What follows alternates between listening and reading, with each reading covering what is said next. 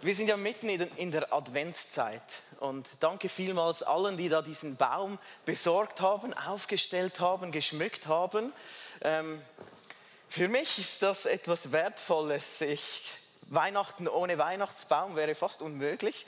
Ich mag das einfach zu Hause, einen Weihnachtsbaum zu haben. Und mit der Jugend haben wir von, vor einer Woche schon so ein Christmas Special gehabt. Die Senioren hatten ihr äh, Weihnachtsfest diesen Freitag und an beiden Orten wurde die gleiche Frage gestellt zu diesem Wort Advent. Oder was bedeutet Advent? Die Senioren müssen kurz still sein, die Jugend muss kurz still sein. Ich hoffe, ihr wisst es noch. Ich schaue jetzt mal eher so den mittleren Block an. So, wisst ihr, was das Wort Advent bedeutet? Ich habe es gehört hier vorne. Party? Warten, sorry. Warten, ja? Ankunft, genau, ein lateinisches Wort und es bedeutet Ankunft. Also die Adventszeit ist diese Zeit, wo wir heute uns jetzt vorbereiten auf dieses Fest, oder wo wir diese Ankunft von Jesus eben feiern. Und ich weiß nicht, ob dich diese Zeit, Matthias hat es schon gesagt, er ist noch nicht in dieser Stimmung, ob dich diese Zeit begeistert. Und dreh dich mal kurz zu deinem Nachbar um und sag ihm etwas, das dich in dieser Adventszeit oder an der Weihnachtszeit begeistert. Mach das mal ganz kurz.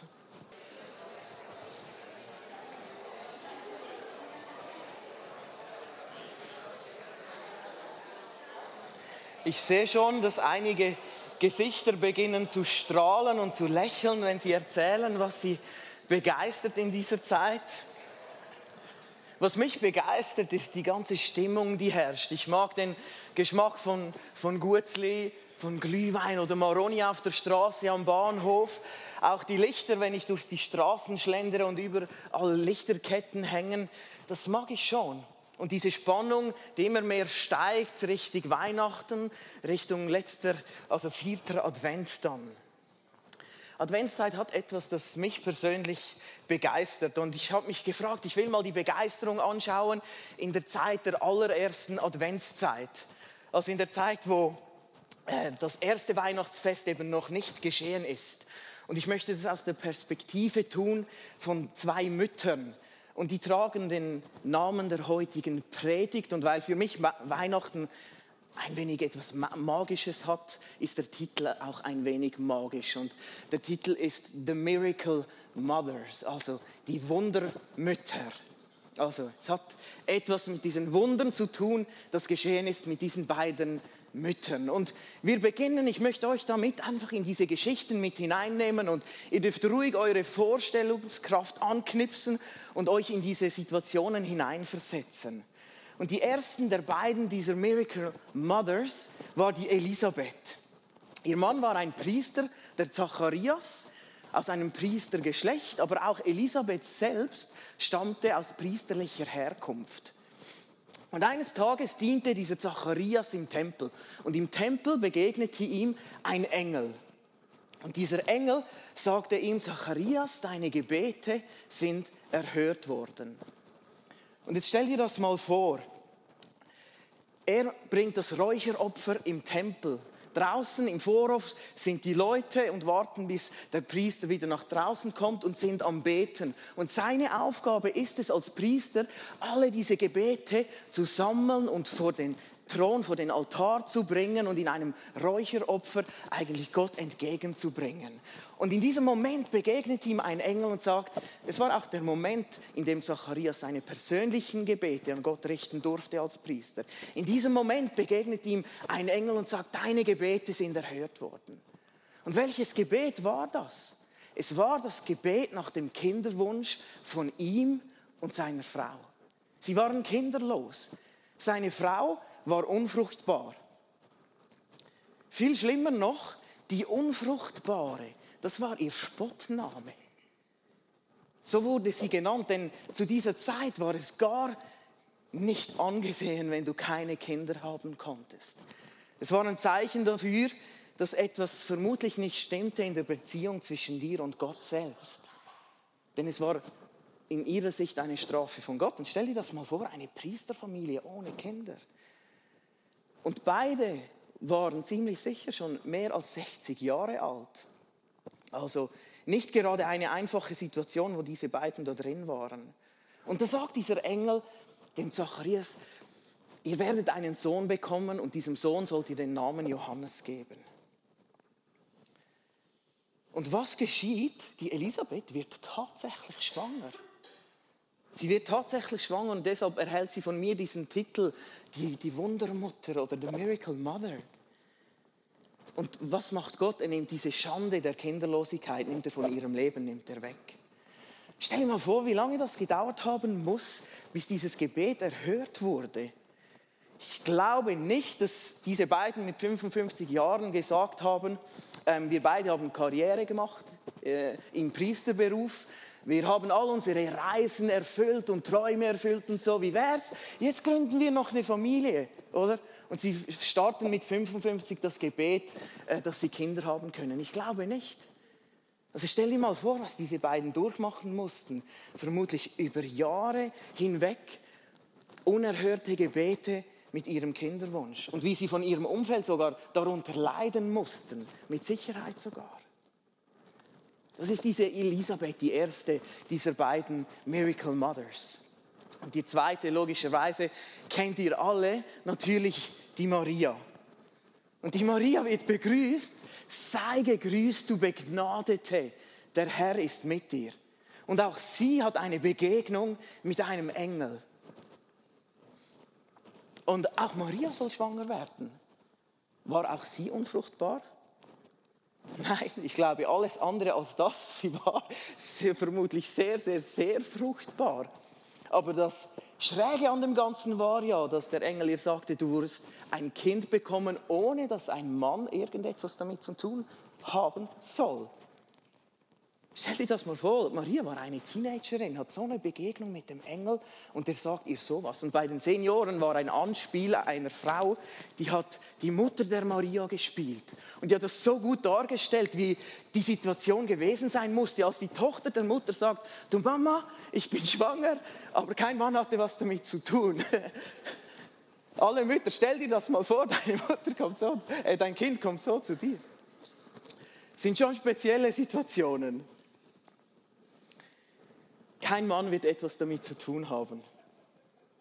Und dann informiert der Engel Maria noch über etwas weiteres. Und er sagt ihr, diese beiden Miracle Mothers, die sind ja verwandt miteinander. Er sagt ihr, die Elisabeth, deine Verwandte, die ist jetzt bereits schon im sechsten Monat, ist sie schwanger und wird ein Kind bekommen. Und das war für die Maria, war das eine Bestätigung, das, was dieser Engel hier sagt wahr ist. Die wusste schon von ihrer Verwandten, dass die keine Kinder bekommen kann.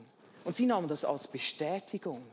Und was Maria machte, sie glaubte diesen Worten des Engels. Und sie glaubte daran, lesen wir dann in Lukas 1, 39, dass für Gott nichts unmöglich ist. Und sie glaubte daran, dass Gott an ihr ein solches Wunder tun kann. Das finde ich schon sehr speziell. So ein junges Mädchen. Und sie nimmt diese Worte und sie glaubt daran. Und dieser Engel hat ihr gesagt, schau, die Elisabeth ist auch schwanger. Und was macht Maria? Für mich nachvollziehbar auf, die, auf der einen Seite, auf der anderen Seite ein wenig äh, weniger nachvollziehbar. Sie macht sich auf den Weg und will Elisabeth besuchen. Und sie macht sich auf in das judäische Bergland. Und das war doch noch eine längere Reise, die konnte nicht in, den, in die SBB, in den Zug steigen, 15 Minuten nach Zürich, sondern es waren mehrere Tage, die das junge Mädchen da alleine die Beine in die Hand nahm und sich auf den Weg machten. Und dann passiert wieder so ein Moment, wo wir etwas von dieser Begeisterung dieser ersten Adventszeit entdecken. Diese Begegnung dieser beiden Miracle Mothers, diese erste Begegnung von Maria und Elisabeth. Maria kommt in das Haus der Elisabeth und noch bevor sie ein Wort miteinander wechseln, geschieht was? Da bricht Begeisterung aus. Es bricht Begeisterung aus. Finde ich schon noch speziell. Maria hat sich nicht angekündigt über Twitter oder WhatsApp, hey, ich komme dich jetzt besuchen. Ich habe gesehen, du hast ein Selfie von dir gemacht mit dem Bauch, du bist schwanger.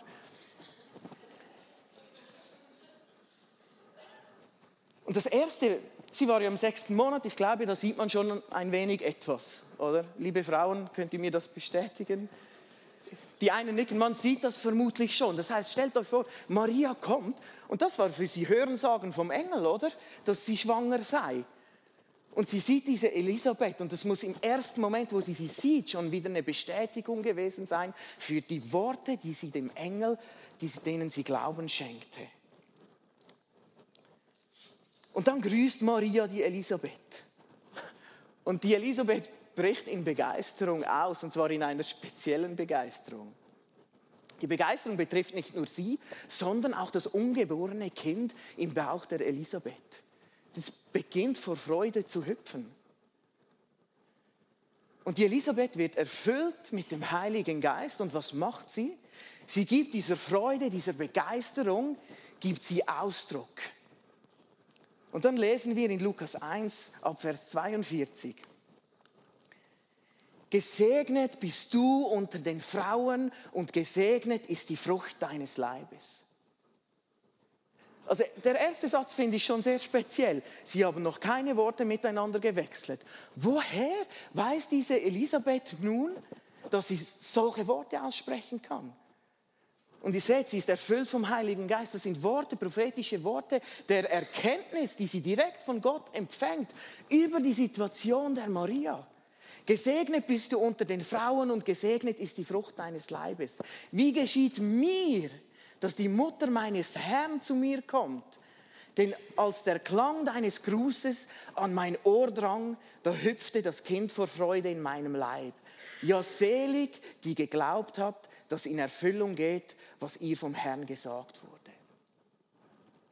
Noch bevor Maria die Gelegenheit hatte, der Elisabeth zu sagen, ich komme zu dir, weil ein Engel mir begegnet ist, weil er gesagt hat, du bist schwanger, und bevor sie erzählen konnte, was ihr selbst geschehen ist, kriegt sie eine weitere Bestätigung von Elisabeth, die vom Heiligen Geist erfüllt ist,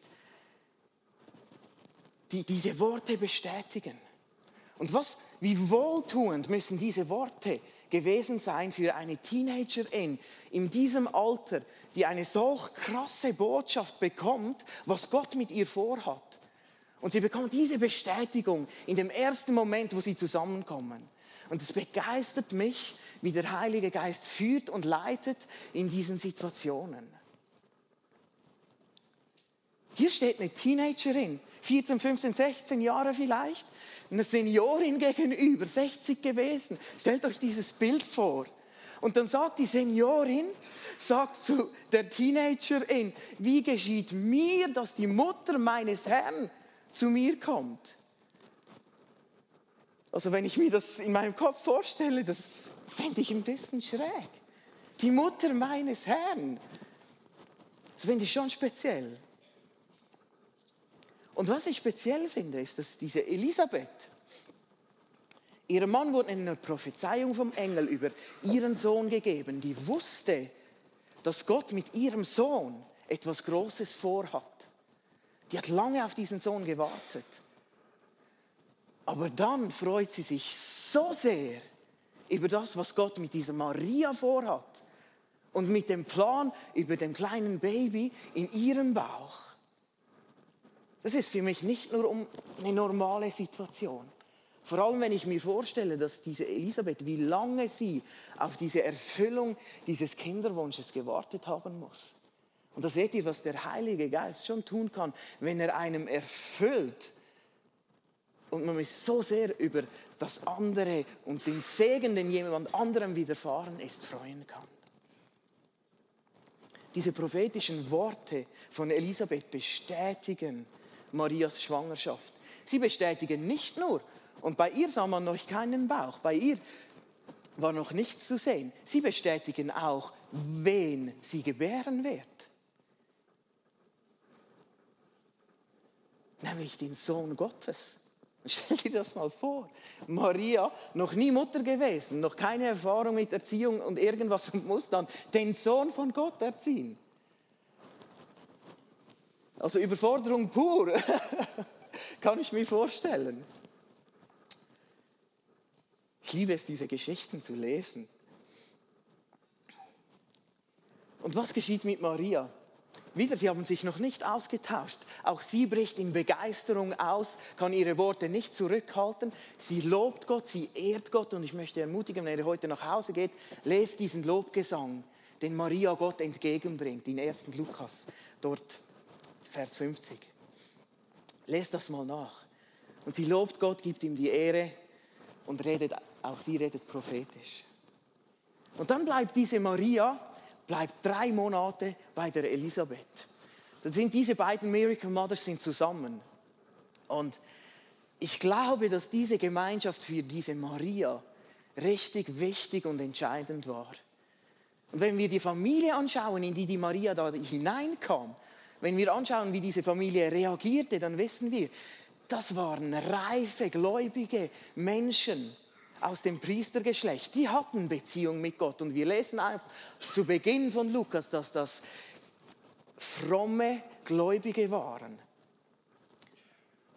Und das half dieser Maria sicher, das zu verarbeiten oder weiter zu verarbeiten, um innerlich wenigstens ein bisschen mehr fassen zu können, was ihr da übernatürliches geschehen ist. Und dann geht Maria wieder nach Hause und es ist Zeit, dass das erste dieser beiden Miracle Mothers das Kind zur Welt bringt. Dass die Elisabeth das Kind zur Welt bringt.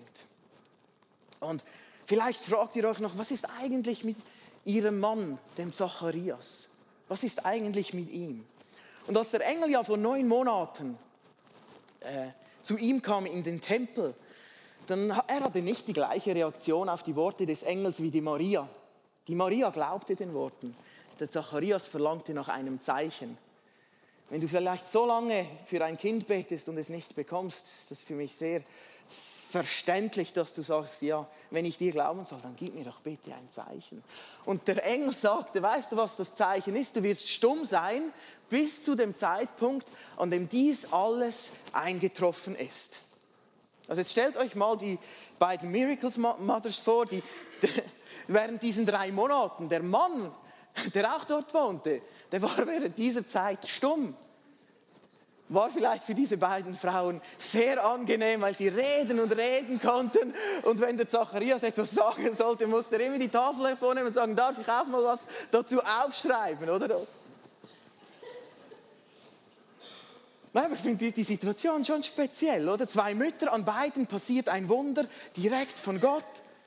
Ein Mann, der kann nicht mehr sprechen.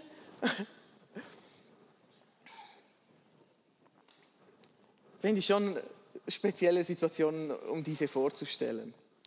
Und auch die Situation, als Zacharias, äh, als er im Tempel diente, ja wieder aus dem Tempel rauskommen musste. Normalerweise segnet der Priester die Leute, die im Vorhof sind und betet. Er war schon länger drin und die Leute wunderten sich schon, da muss irgendetwas vorgefallen sein, weil eigentlich sollte der längst äh, nach draußen kommen. Nun kommt er raus und kann die Leute nicht segnen und muss vermutlich die Leute nach Hause schicken. Ich weiß nicht, ob ein zweiter Priester vor Ort war und den Segen dann gesprochen hat, aber er selbst kommt raus und kann die Leute nicht mehr segnen und muss sie vielleicht sogar ohne den Segen, musste sie nach Hause schicken. Ja, dieser Zacharias konnte auch seiner Frau, seiner Ehefrau nicht mit eigenen Worten erzählen, was ihm im Tempel widerfahren ist. Er konnte das aufschreiben, er konnte Zeichensprache verwenden. Ich weiß nicht, wie es euch geht, aber wir kommunizieren heute auch viel über Zeichensprache, oder? Wenn wir unsere WhatsApp-Nachrichten darum schicken, oder? Sagen alles in Ordnung, oder? Gute Idee und dann vielleicht nach x Nötchen und dann frage ich mich, findest du meine Idee, was ich vorhabe, zu teuer? Oder wie findest du das? Also für mich ist Zeichensprache Zeichensprache, wenn so gesprochen wird. Es ist schwierig, was ich damit sagen will. Wirklich, was in einem vorgeht, das richtig auszudrücken, oder? Gewisse können das sehr gut mit Worten machen, ich gehöre nicht so sehr dazu. Ironie, Sarkasmus auszudrücken oder so. Also nur wenn ich den Text lese, frage ich mich manchmal, wie meint er jetzt das, oder? Dieser Zacharias konnte es nicht mit eigenen Worten ausdrücken. Und jetzt ist also dieser Zeitpunkt gekommen, wo eigentlich alles erfüllt ist. Bis auf eines noch nicht und er ist immer noch stumm. Und es kommt der Zeitpunkt der Beschneidung des Kindes und der Namensgebung. Und normalerweise gibt man dem Kind in dieser Zeit den Namen des Vaters oder sie bekommen den Namen eines Verwandten oder eines Vorfahren, war völlig normal. Das heißt, sie wollen ihm den Namen Zacharias geben. Und die Elisabeth sagt, nein, nein, nein, nein, dieses Kind soll Johannes heißen. Und ich stelle mir schon vor, dass alle mal rüber zu Zacharias schauen, wieder zu der Mutter schauen, zu Elisabeth und fragen, wie soll er nun heißen, oder? Niemand in deiner Verwandtschaft heißt Johannes. Und er nimmt die Tafel hervor, schreibt drauf, dieses Kind soll Johannes heißen. Und dann geschieht es. Der Mund geht auf, die Zunge wird gelöst. Und was ist das Erste, was geschieht? Begeisterung bricht aus. Er lobt und preist Gott. Und auch diesen Lobpreis könnt ihr nachlesen wo Zacharias über seinen Sohn prophezeit und wofür er Gott lobt und ehrt, was ihm widerfahren ist und wer Gott ist und was Gott möglich ist. Auch er wurde in diesem Moment vom Heiligen Geist erfüllt, als er diesen Lobgesang startete. Das heißt, das erste dieser beiden Miracle Mothers Kinder ist nun da. Und dann ist es noch Zeit, dass das zweite dieser Babys zur Welt kommen muss. Und nach langem Abenteuer ist die Maria mit ihrem Mann an dem Ort, als Jesus eben zur Welt kommt. Und sie sind dort und sie bekommen Besuch. Und sie bekommen Besuch von Hirten. Und auch diese Situation ist noch speziell, wenn ihr euch in diese Maria wieder hineinversetzen wollt. Es kommen einfach mehrere Hirten kommen da zu Besuch und sagen, wir haben euch gefunden, weil uns Engel gesagt haben, wo wir euch finden werden.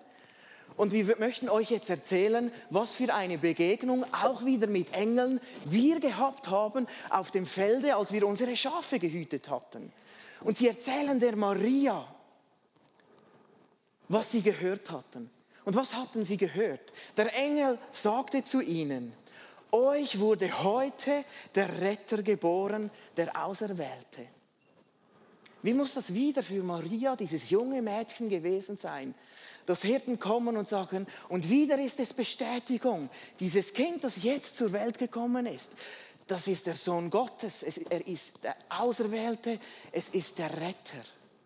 Und sie erzählen davon, dass noch mehr Engel dazu kamen und die Begeisterung bricht sogar bei den Himmelsbewohnern, bei diesen Engeln, die sich da zeigen, aus und sie loben und ehren Gott. Und wir lesen, dass die Herrlichkeit Gottes die Hirten blendete zu diesem Zeitpunkt wieder ein Moment von dieser Begeisterung, wo mit etwas Spezifischem zu tun hat, warum man begeistert ist. Und nach ihrem Besuch, was machen die Hirten? Sie kehren um und sie preisen und loben Gott und sie erzählen jedem weiter, was sie gesehen und gehört haben. Auch diese können ihre Begeisterung von dem nicht zurückhalten. Und von der Maria lesen wir, dass die Worte, die die Hirten ihr erzählt hatten, dass sie diese Worte in ihrem Herzen bewahrte und bewegte. Also diese Worte bedeuteten ihr was. Diese Worte waren wichtig für sie. Und so kam es, dass diese beiden Miracle Mothers ihre beiden Wunder zur Welt brachen. Und wir sehen in dieser ersten Adventszeit diese verschiedenen Momente, wo die Menschen in Begeisterung ausbrechen, erfüllt vom Heiligen Geist. Und zu Beginn dieser Predigt habt ihr kurz ausgetauscht, was euch in dieser Adventszeit begeistert. Und ich habe euch jetzt erzählt, was diese Menschen diese, oder wie diese Situationen, was sie ausgelöst haben, besonders bei diesen zwei Müttern und in deren Familien. Und ich möchte ermutigen, dass wir diese Geschichte uns zum Vorbild nehmen für unsere Begeisterung in dieser Adventszeit, wo uns auch noch bevorsteht, auch in der nächsten Woche noch. Dass wir sie uns zum Vorbild nehmen, was uns an Weihnachten begeistert oder wie wir unsere Weihnachtsfeiern gestalten, wie wir unsere Freude ausdrücken. C.S. Lewis hat einen Satz gesagt, der mich seit Anfangsjahr begleitet er mich und er hat gesagt, die Freude ist das ernste Geschäft des Himmels. Und das war auch das, was die Engel den Hirten gesagt haben. Heute ist euch Freude widerfahren. Und warum feiern wir? Wir feiern, weil Gott die Welt erlöst hat. Und Weihnachten soll unseren Fokus wieder auf diesen Erlöser und Retter richten. Aber vielleicht löst Weihnachten bei dir eben nicht nur diese Begeisterung aus. Du bist vielleicht nicht übernatürlich schwanger geworden oder bringst den Sohn Gottes zur Welt. Oder du wartest eben noch auf dein Wunder. Das ist wirklich nicht unbedingt sehr, sehr einfache Situationen. Aber diese beiden Frauen, die könnten mit dir mitfühlen. Die wussten, was Familiendrama ist. Die wussten, was Einsamkeit ist. Einsamkeit auch in Situationen. Die wussten, was Streit bedeutete. Die waren genau gleichen schwierigen Situationen ausgesetzt wie auch wir heute, je nachdem vielleicht besonders in, in Zeiten von Advent äh, ausgesetzt sind. Aber was bei ihnen trotzdem Begeisterung auslöste, war das, was mit diesen Wunderkindern und ganz besonders mit diesem einen Wunderkind, das Maria zur Welt brachte, mit Jesus Christus zusammenhing. Das löste bei ihnen Begeisterung aus. Und das wünsche ich mir, dass das auch bei dir in dieser Zeit Begeisterung auslöst. Und dass du erfüllt wirst vom Heiligen Geist in diesen Zeiten und dass es überschwappt über alle deine Sorgen oder Stresssituationen und dass du einfach diesen Jesus im Fokus haben kannst. Und um das ganz konkret zusammenzufassen, möchte ich dir am Schluss einfach drei Punkte hier rausnehmen, wenn du vielleicht noch eine Hilfe brauchst, von was du dich genau begeistern lassen sollst oder herausfordern lassen sollst. Und das eine ist, freue dich, sei begeistert über den Segen, den anderen widerfährt. Vielleicht wartest du noch auf deinen Segen. Und ich weiß nicht, wie du funktionierst, aber mir ging es als Kind schon mal in einer Situation so, dass ich dachte, jemand hat jetzt das tollere Geschenk erhalten als ich. Und da konnte ich mich nicht so gut über die Geschenke freuen, die jemand anders erhalten hat, oder? Man wird dann selbst so ein bisschen, fühlt sich vernachlässigt. Aber ich möchte dich ermutigen, besonders in dieser Zeit, freue dich mit dem Segen, mit den Durchbrüchen, mit den Heilungen, die um dich herum geschehen. Und lass dich nicht runterdrücken, dass du diesen Segen noch nicht erfahren hast.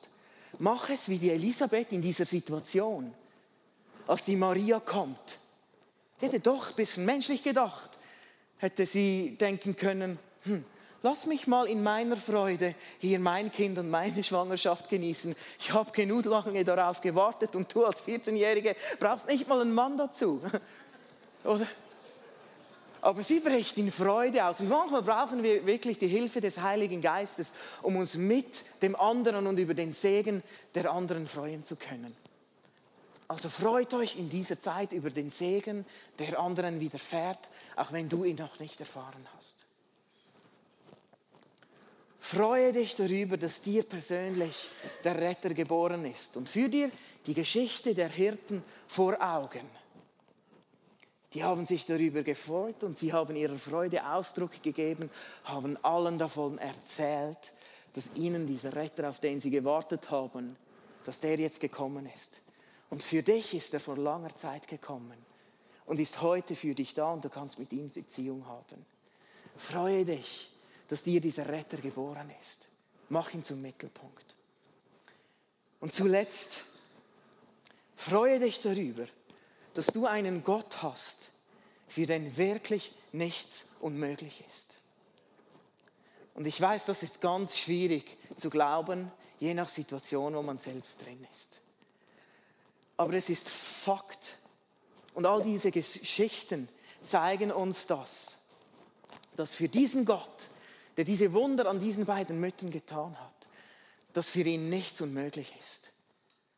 Und lass dir für die Unmöglichkeit, die dir vielleicht vor Augen ist, um in diesen Kämpfen, wo du drin steckst, wo du über Jahre vielleicht drin bist und denkst, es ist nicht mehr möglich.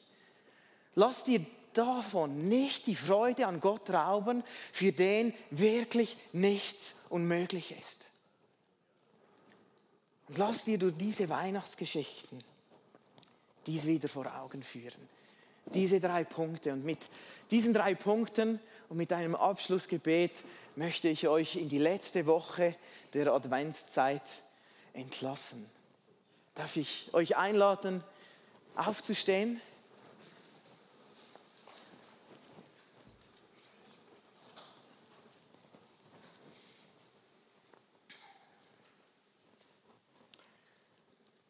Vater, ich möchte dir vielmals Danke sagen. Vielmals Danke sagen für diesen wunderbaren Plan, den du gehabt hast, uns zu erlösen und dass du deinen Sohn geschickt hast, damit die Beziehung zwischen mir und dir, zwischen dem Menschen und dir wiederhergestellt werden kann. Und ich möchte dich ehren und loben für alles das, was du bist. Und ich möchte dich darum, darum bitten, so wie du persönlich in diese Situation, in diesen beiden Miracle Mothers hineingebrochen bist, wünsche ich mir, dass du in dieser Gemeinde, in unseren Familien ganz persönlich in jede Situation hineinbrichst, wo sie dein Reden brauchen, wo sie deine Fürsorge brauchen, wo sie dein Tragen brauchen, wo sie deine Hilfe brauchen und wo sie deine Heilung brauchen, dass du dort hineinkommst und dass du sprichst und dass du sie erfüllst mit deinem Geist und dass Freude und Begeisterung in ihren Weihnachtsfeiern, in dieser restlichen Adventszeit ausbrechen kann in ihren Herzen, weil uns der Blick aufgetan wird Richtung Himmel und Richtung wer du bist, wer du bist und was du tun kannst. Danke vielmals. Amen.